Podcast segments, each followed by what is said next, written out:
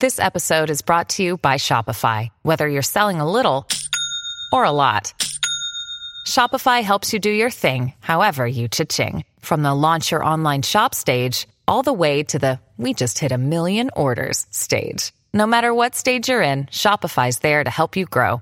Sign up for a $1 per month trial period at shopify.com slash special offer, all lowercase. That's shopify.com slash special offer. When you need mealtime inspiration, it's worth shopping Kroger, where you'll find over 30,000 mouthwatering choices that excite your inner foodie. And no matter what tasty choice you make, you'll enjoy our everyday low prices, plus extra ways to save, like digital coupons worth over $600 each week. You can also save up to $1 off per gallon at the pump with fuel points. More savings and more inspiring flavors make shopping Kroger worth it every time. Kroger, fresh for everyone. Fuel restrictions apply. Quelles sont les origines du phénomène OSS 117 Merci d'avoir posé la question. À l'occasion de la sortie du troisième volet au cinéma d'OSS 117, Alerte rouge en Afrique noire, nous voulions revenir sur les origines de cet agent secret à la française. Car oui, avant de devenir une série de films cultes avec Jean Dujardin, OSS 117 était un héros de roman. C'est à la fin des années 40 que l'écrivain Jean Bruce donne naissance à l'espion Hubert Bonisseur de la Batte avec une première aventure portant le titre Tu parles d'une ingénue. Et il y a eu beaucoup de romans après ça? Ça, on peut le dire, puisque la saga OSS 117 en littérature contient 255 volumes. Mais tous n'ont pas été écrits par Jean Bruce, le créateur originel, disparu dans un accident de voiture en 1963. Non, après sa mort, c'est Josette Bruce, sa femme, qui prend le relais à partir du 89e tome jusqu'au 231e. Pour enfin donner le relais à ses enfants en 1987 pour 24 derniers volumes.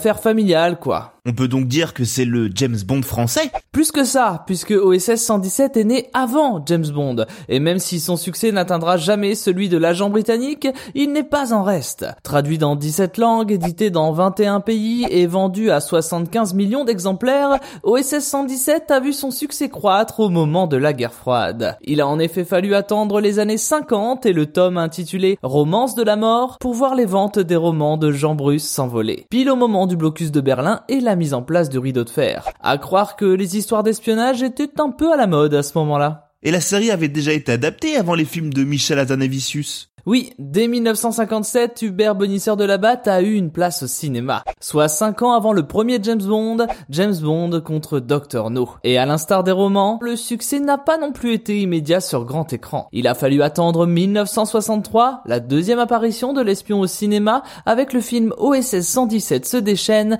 de Michel Boiron. S'en suivra quatre autres films pour ce qui représente aujourd'hui la première saga de l'espion au 7 art. À la même période, d'autres histoires d'OSS sont adaptés, mais pour des problèmes de droit, un autre nom est donné au héros. C'est le cas du film Le bal des espions avec Michel Piccoli, qui ne porte donc pas le nom d'Hubert Bonisseur de la Batte, mais celui de Brian Cannon. Et après deux films dans les années 70, il faut attendre plus de 30 ans pour revoir débarquer, sous les traits de Jean Dujardin et derrière la caméra de Michel Azanavicius, notre célèbre espion.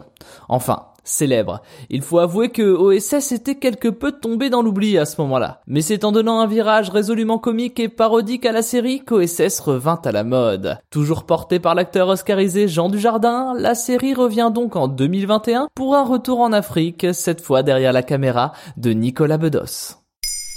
Maintenant, vous savez. Merci d'avoir posé la question. En moins de 3 minutes, nous répondons à votre question. Que voulez-vous savoir? Posez vos questions en commentaire sur les plateformes audio et sur le compte Twitter de Maintenant, vous savez.